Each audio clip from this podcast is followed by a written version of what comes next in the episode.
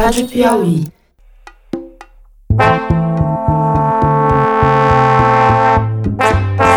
Sejam bem-vindos ao Maria Vai com as Outras, o podcast sobre mulher e mercado de trabalho da revista Piauí. Eu sou a Branca Viana. Essa é a parte 2 do episódio sobre identidade de gênero. Na parte 1, um, a gente conversou com o técnico de som Gustavo Ruggieri, que é transmasculino não binário. Hoje a gente vai falar com a Márcia Rocha, que é advogada e empresária e uma das fundadoras do site Transempregos. A grande dificuldade no início, principalmente, é o preconceito. As pessoas, ah, não, essa pessoa é muito esquisita, para trabalhar aqui não vai dar certo, os funcionários não vão aceitar, os clientes não vão gostar, etc. Isso ainda existe. Ela vai explicar pra gente como é a inserção das pessoas trans no mercado de trabalho. Meu nome é Márcia Rocha, eu sou advogada, integrante da Comissão da Diversidade Sexual da OAB Seção São Paulo. Sou pós-graduada em Educação Sexual, sou empresária, tenho quatro empresas. Tenho um assento no Comitê de Direitos Sexuais da World Association for Sexual Health, que é uma associação mundial de estudiosos de sexualidade. Sou trans e sou uma das criadoras e coordenadoras do projeto Transempregos, que ajuda pessoas trans a se inserir no mercado de trabalho. E você disse que você é empresária, que você tem quatro empresas. São de que as suas empresas? Então, eu tenho uma empresa de administração de bens próprios, eu tenho uma empresa de investimentos imobiliários, eu tenho uma empresa de estacionamentos também que já tem quase 30 anos, foi fundada em 90 e tem uma empresa de loteamentos que eu fiz há muitos anos, que é uma empresa grande. E além disso, eu advogo também. Então, minha vida é uma loucura, porque eu tenho que dar conta de tudo, ainda cuidar da casa, fazer compras, você não tem noção, é uma loucura. O pessoal fala, ah, tem três jornadas, eu tenho cinco. além disso tudo, além de todas essas empresas, que você criou a Transempregos, né? Explica pra gente o que é a Transempregos. O projeto Transempregos surgiu de uma discussão acadêmica com uma psicóloga e filósofa do Paraná, trans, a Letícia Lanz. Nós estávamos num grupo conversando do que, o que nós poderíamos fazer porque a maioria das pessoas trans não conseguia emprego, mesmo tendo qualificação. Às vezes a pessoa estava já muito qualificada, trabalhando há muitos anos numa empresa, se assumia porque já não aguentava mais ficar escondendo. E aí era mandado embora e não conseguia mais emprego, com qualificação, às vezes mestrado e doutorado, e não conseguia emprego de nada, nem de balconista. E o que, que as empresas dizem para não dar emprego ou para mandar embora, por exemplo, uma pessoa que se assume trans, que já trabalha lá? Quais são os obstáculos? A grande dificuldade, no início principalmente, é o preconceito. Pessoa, as pessoas, ah, não, essa, essa pessoa é muito esquisita, para trabalhar aqui não vai dar certo, os funcionários não vão aceitar, os clientes não vão gostar, etc.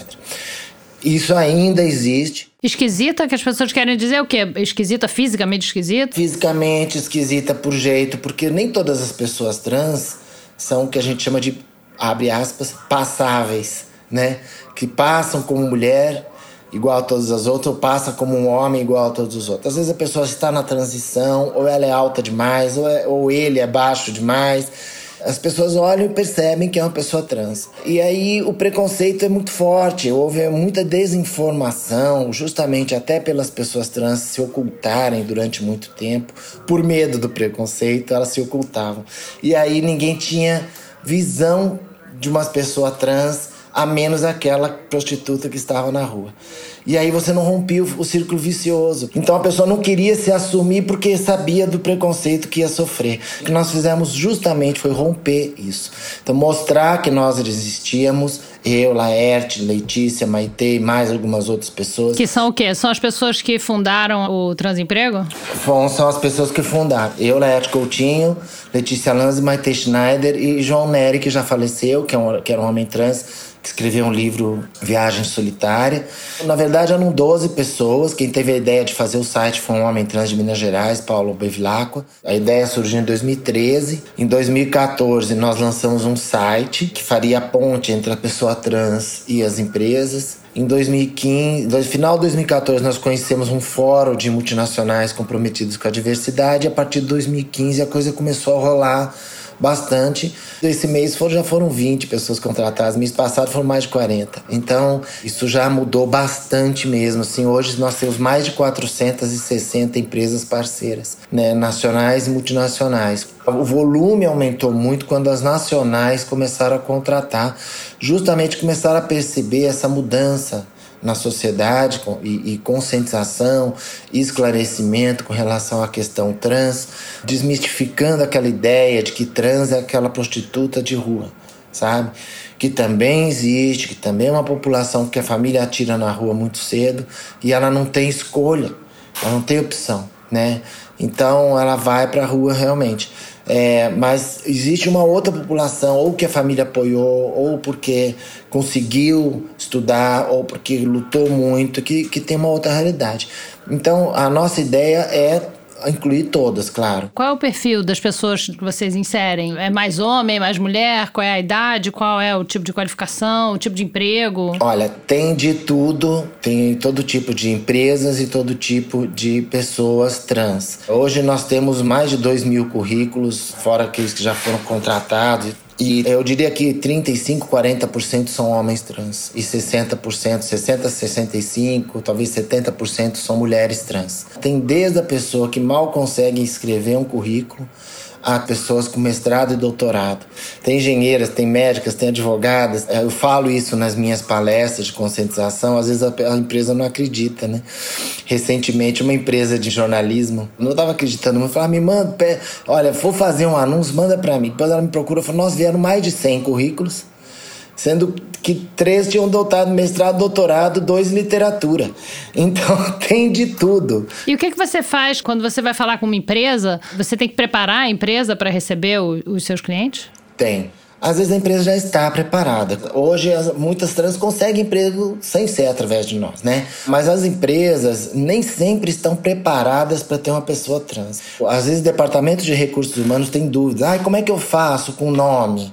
O nome oficial, a pessoa não mudou ainda. Como é que eu faço o que é oficial? O que, que eu ponho no crachá? Então a gente vai lá orientar. É, questão de banheiro. Ah, mas vai usar o banheiro feminino, mas é um homem. Não, não é um homem. Veja, tem que ir lá explicar. Então, é legal, é importante ter uma, uma, um evento de conscientização para as pessoas que vão trabalhar com a pessoa trans. Porque não adianta a, a, presidência querer, o RH estar capacitado, a pessoa é contratada, chega lá, tá com um papelzinho, tratam mal, discriminam. Então, ela precisa, precisa haver também um ambiente onde ela seja um ser humano trabalhando como qualquer outro, né?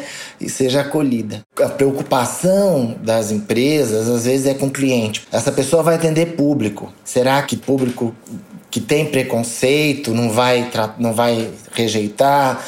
não vai, não vai ser um problema para minha empresa isso. E eu já tive feedbacks maravilhosos, extremamente positivos da empresa segurar a onda da pessoa, falar: "Olha, eu não quero ser atendida por essa pessoa".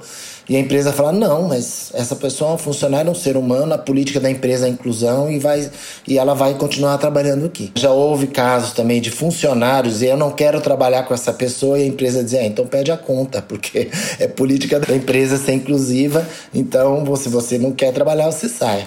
Então, é, e também já houve o contrário, né? Não vou dizer que tudo são mares mar de rosa, que é tudo maravilhoso, porque também existem pessoas, é ser humano, né?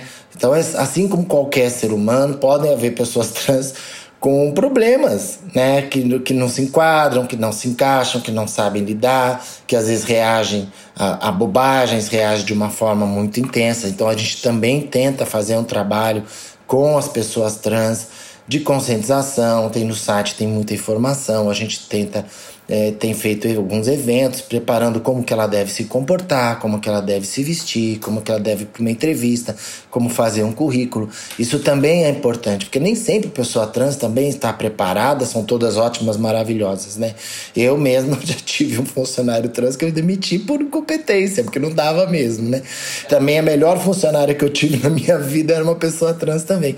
Então, assim, é, não é por ser trans que ela é melhor ou pior do que qualquer outra pessoa. É isso que é importante deixar claro. Vocês notam diferença entre os homens trans e as mulheres trans em termos de facilidade ou dificuldade de conseguir emprego?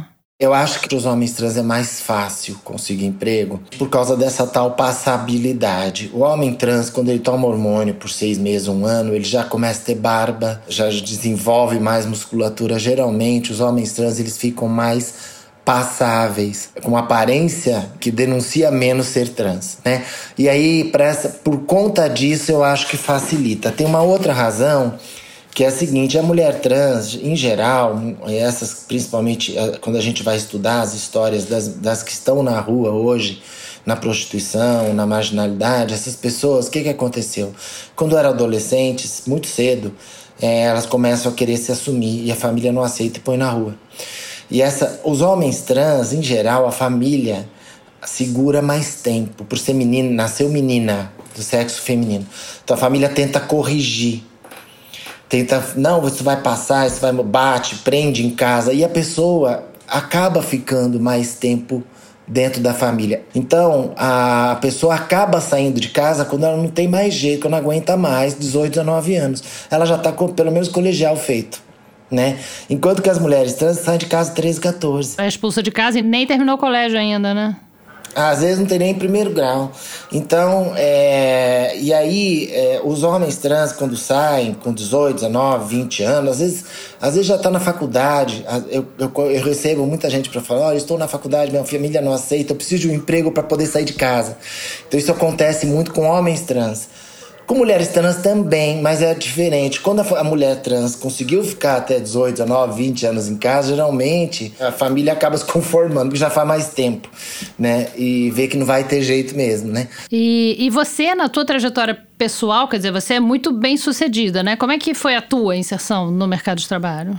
Ah, foi muito simples, porque eu já era bem sucedida antes de me assumir. eu fiquei no armário até 39 anos de idade, até mais, até 42, 43. Eu comecei minha transição definitiva com 39, mas eu fui me assumir mesmo com 42, 43 anos de idade. Então, é, já faz, faz 12 anos mais ou menos que eu entrei no ativismo. É, estou assumida mais ou menos há uns oito ou nove anos, assim, publicamente, na UAB e tudo. Então foi uma. Eu, eu sabia o que eu ia passar, eu me preparei, eu fiz terapia muitos anos da minha vida, eu sabia o que acontecia comigo, porque eu estudei demais o assunto, né? Pra, me tornei uma especialista realmente no assunto sexualidade e gênero, porque eu fui atrás de tudo que existia no mundo para ler. De importante eu li, estudei, queria entender. Então eu tinha base. Então você já era uma empresária e advogada bem sucedida, né? Já era empresária. Hoje eu, eu advogo muitas questões para pessoas que têm, sofrem preconceito, discriminação. Eu... Então, em termos de emprego e de ser bem sucedida na vida, isso para você foi tranquilo, né? Agora, a parte de se assumir com 39 não deve ter sido fácil, né? Olha, vou te dizer uma coisa que me. É que eu também. Veja, até os 35, eu não tinha muita consciência do que acontecia comigo não tinha informação. Eu cresci num mundo sem informação, regime militar. A gente foi começar com a internet, eu comecei a ver que existiam outras pessoas como eu, porque até então eu achava que eu era a única no mundo.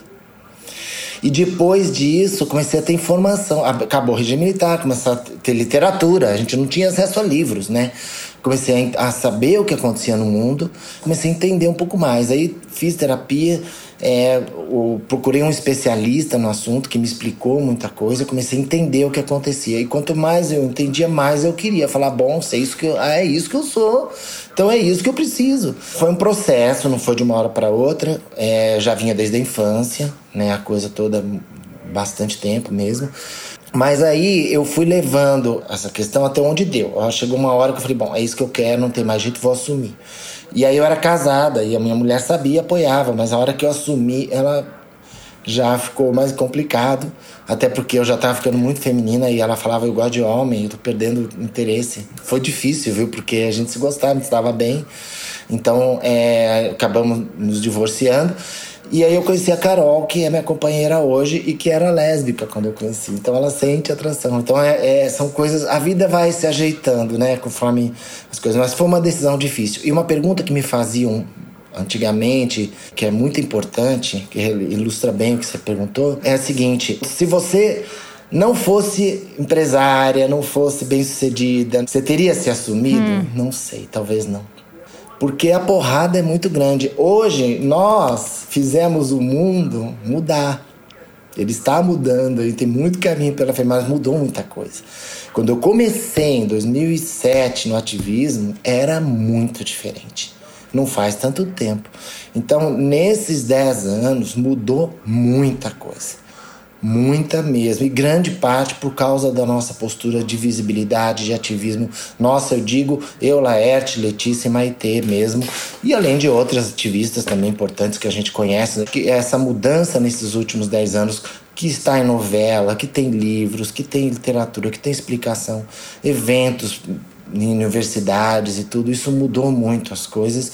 Hoje está muito mais fácil.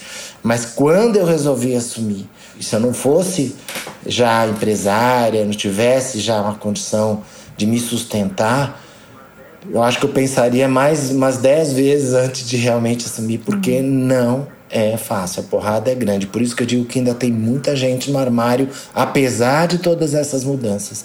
Ainda tem muita gente que gostaria de poder se assumir e não eu conheço e que me procure e fala ai como eu invejo você como eu queria poder viver como você e eu não tenho coragem você perde família você perde emprego você perde a vida que você construiu então é muito difícil obrigada Márcia tá bom obrigada esse episódio do Maria Vai com as Outras tem o apoio de Max Milhas. Lá você encontra passagens aéreas mais baratas do que nos sites das companhias. E os ouvintes do Maria ainda têm um desconto extra. Na hora de fechar a compra, no site ou no aplicativo, é só usar o cupom MARIA25 para ganhar 25 reais de desconto na sua passagem. Max Milhas, o jeito inteligente de comprar passagens aéreas. Essa foi a parte 2 do sexto episódio da terceira temporada do Maria Vai com as Outras. A parte 1 teve muitos comentários nas redes do Maria, que são MVCO Podcast no Twitter e no Instagram, e teve também muita gente escrevendo no grupo do Facebook, que tem o nome do programa e fica na página da Piauí, que é a revista que você pode assinar se você quiser apoiar o Maria. Tem assinatura da revista impressa e também assinatura online para quem não gosta de papel. Mas enfim, o assunto aqui era outro. Muita gente escreveu para Maria pedindo o Instagram do nosso entrevistado, o Gustavo Rudieri. E o Instagram dele é GusFTM, G-U-S-F-T-M. E lá ele documenta a transição dele com uma selfie por dia. Vale a pena ver, é muito legal. Quem não entendeu o que eu falei aqui, vai lá no site da Piauí que a gente linkou pro Instagram dele. O Maria Vai com as Outras é uma produção da Rádio Novelo para a revista Piauí. Nós gravamos no Estúdio Rastro com Dani Di e Luca Mendes. A direção é da Paula Scarpim, a edição de som é da Evelyn Argenta e da Mari Romano, que também fez a nossa vinheta. A finalização e a mixagem são do João Jabassi. Nossa produtora é a Mari Faria. A distribuição digital é da Kellen Moraes e a Ana Beatriz Ribeiro cuida das nossas redes. Eu sou a Branca Viana. Muito obrigada e até a semana que vem.